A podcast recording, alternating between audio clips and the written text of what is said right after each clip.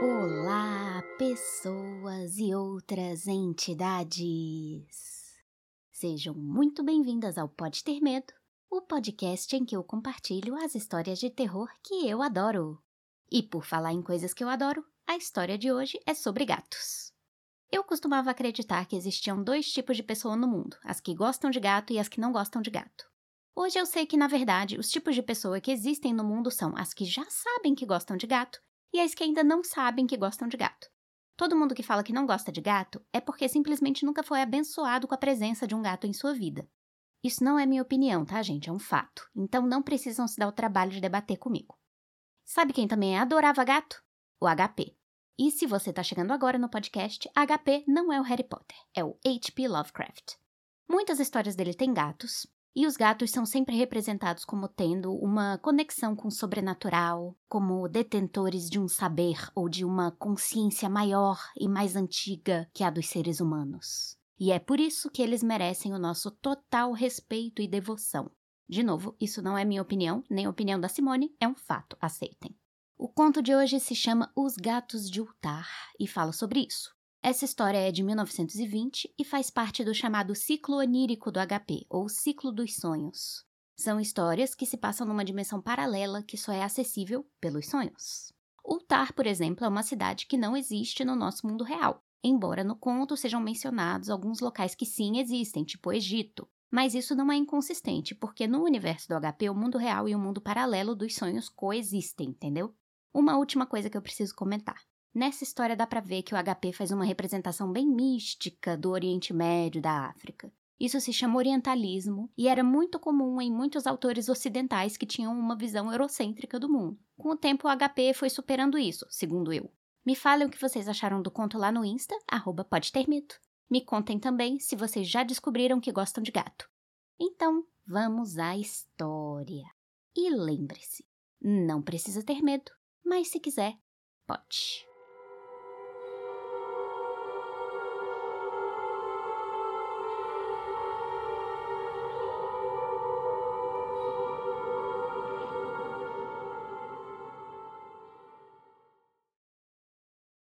Os gatos de Ultar.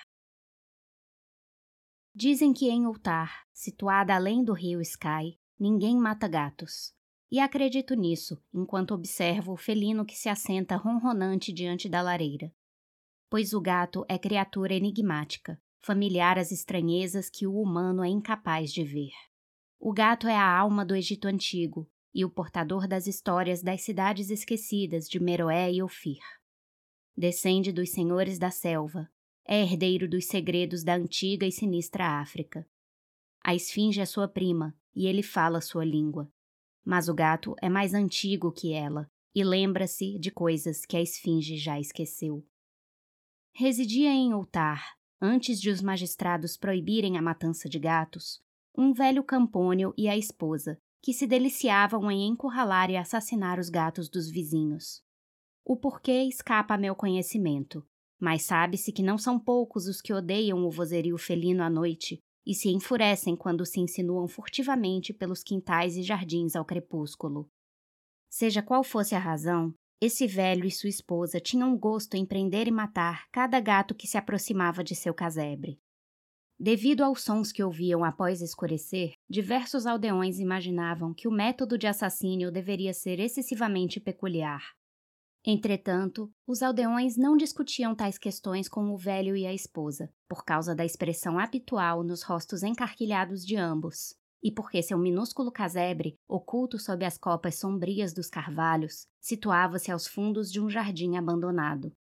Na verdade, por mais que inúmeros donos de gatos desprezassem aquela gente estranha, o medo que sentiam deles era maior, então, em vez de tratá-los como assassinos brutais, apenas precaviam-se para que nenhum gato ou animal de estimação vagasse próximo ao casebre remoto sob as árvores sombrias. Quando, por conta de algum descuido inevitável, um gato desaparecia e depois do anoitecer ouviam-se os ruídos odiosos, o dono suspirava um lamento impotente ou se consolava agradecendo ao destino por não ser um dos seus filhos a desaparecer pois a gente de Ultar era simples e ignorava de onde todos os gatos tinham vindo. Certo dia, uma caravana de estranhos viandantes do sul adentrou as estreitas ruas calçadas de Uttar. Eram andarilhos obscuros, demasiado distintos dos outros povos errantes que passavam pela vila duas vezes ao ano. No mercado, liam a sorte por moedas de prata e compravam colares de contas coloridas dos mercadores. Qual o país desses andarilhos, ninguém sabia dizer. Eram afeitos a estranhas orações, e haviam pintado nas laterais das carroças figuras estranhas de corpos humanos representados com cabeças de gato, falcão, carneiro e leão. O líder da caravana vestia um toucado com um par de chifres e um curioso disco entre eles. Havia nessa caravana singular um garotinho órfão que tinha apenas um pequeno gato preto como companhia. A peste não lhe concedera misericórdia, ainda que tenha lhe deixado essa pequena coisa felpuda para mitigar a dor. Quando se é bem jovem, pode-se encontrar um grande alívio nas animadas peripécias de um gatinho preto. Assim, o garoto, que o povo obscuro chamava de Menes, sorria com mais frequência do que chorava, brincando com o gracioso gato, sentado nos degraus de uma carroça pintada com estranhas imagens. Na terceira manhã da estadia dos andarilhos em Ultar, Menes não conseguia encontrar seu gatinho. Ele soluçava pelo mercado e alguns aldeões contaram-lhe sobre o velho e a esposa e sobre os ruídos que ouviam à noite. Ao tomar conhecimento desses fatos, o soluço deu lugar à meditação e, enfim, à oração. Ele esticou os braços na direção do sol e rezou em uma língua que aldeão algum conseguia apreender. Na realidade, eles não se empenhavam muito para compreender o idioma, pois sua atenção estava em grande medida voltada aos céus e às formas insólitas que as nuvens assumiam, era deveras peculiar, mas, ao passo que o garotinho suplicava, sombrias e nebulosas figuras exóticas se formavam lá em cima. Assemelhavam-se a criaturas híbridas, coroadas por chifres flanqueados por discos. A natureza está repleta de tais ilusões, que impressionam os mais imaginativos.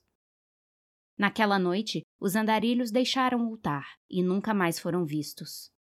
E os moradores ficaram intrigados ao notar que em toda a vila não havia gato algum.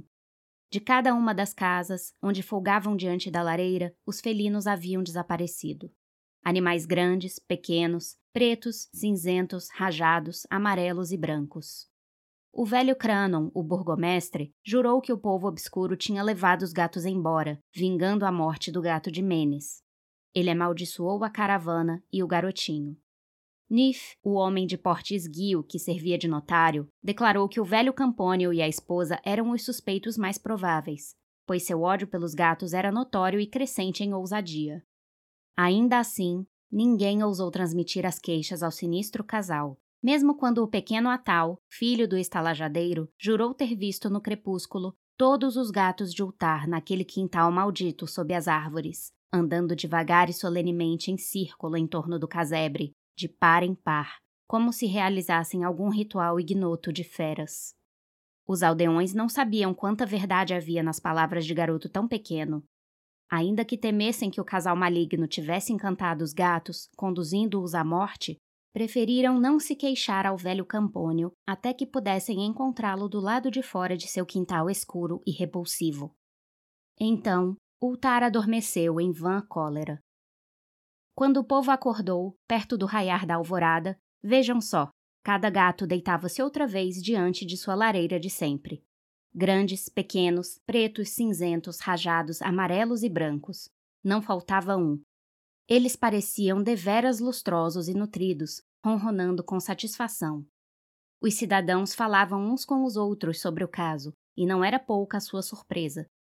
O velho Cranon insistiu novamente que havia sido o povo obscuro que os levara, já que os gatos jamais retornavam com vida do casebre do ancião e da esposa. No entanto, nisto todos concordavam, que a recusa de todos os gatos em comer as porções de carne ou tomar os pires de leite era deveras curiosa. E por dois dias inteiros, os gatos lustrosos e vadios de Ultar não tocaram na comida. Apenas dormitaram perto do fogo ou sob o sol. Demorou uma semana inteira até os aldeões notarem que luz alguma se via acesa ao anoitecer nas janelas do casebre sob as árvores. Então, o esguio Nif reparou que ninguém avistara o velho ou a esposa desde a noite em que os gatos haviam sumido.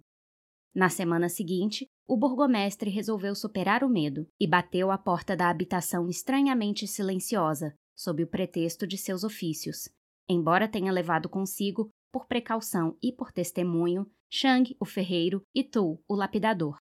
E quando arrombaram a porta frágil, depararam-se com isto apenas: dois esqueletos humanos, os ossos descarnados que jaziam no chão de terra batida, e uma porção de singulares besouros rastejando nos cantos sombrios. Houve posteriormente profusas conversas entre os aldeões de Ultar.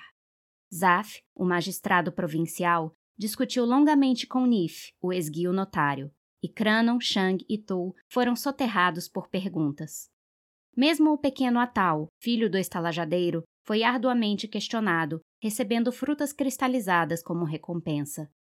Falaram do velho Campônio e de sua esposa, da caravana de viandantes obscuros, do pequeno Menes e seu gato preto, da prece entoada por Menes e seu efeito no céu, do comportamento dos gatos na noite em que a caravana se fora, e do que mais tarde encontraram no casebre sob as árvores sombrias daquele quintal repulsivo. No fim, os aldeões aprovaram esta lei notável, da qual falam os comerciantes em Hateg, também discutida pelos viajantes em Nir. Em Ultar, ninguém mata gatos. E este foi Os Gatos de Ultar. Espero que tenham gostado e até a próxima história.